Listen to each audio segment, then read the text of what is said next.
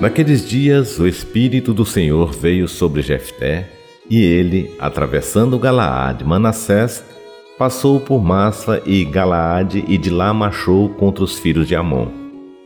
E Jefté fez um voto ao Senhor, dizendo: Se entregares os amonitas em minhas mãos, a primeira pessoa que sair da porta de minha casa para vir ao meu encontro, quando eu voltar vencedor sobre os amonitas, pertencerá ao Senhor e eu a oferecerei em holocausto.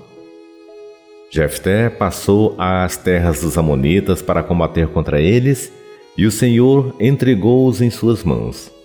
Jefté fez uma grande mortandade em vinte cidades, desde Aroé até a entrada de Menite e até Abel-Carmim, e assim os filhos de Amon foram subjugados pelos filhos de Israel. Quando Jefté voltou para casa em Masfa, sua filha veio-lhe ao encontro dançando ao som do tamborim. Era a sua filha única, pois não tinha mais filhos.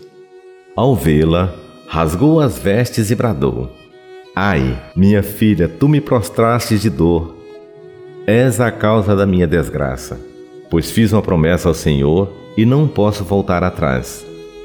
Então ela respondeu: Meu pai, se fizeste um voto ao Senhor, Trata-me segundo o que prometeste, porque o Senhor concedeu que te vingasses de teus inimigos, os Amonitas. Depois disse ao pai: Concede-me apenas o que te peço.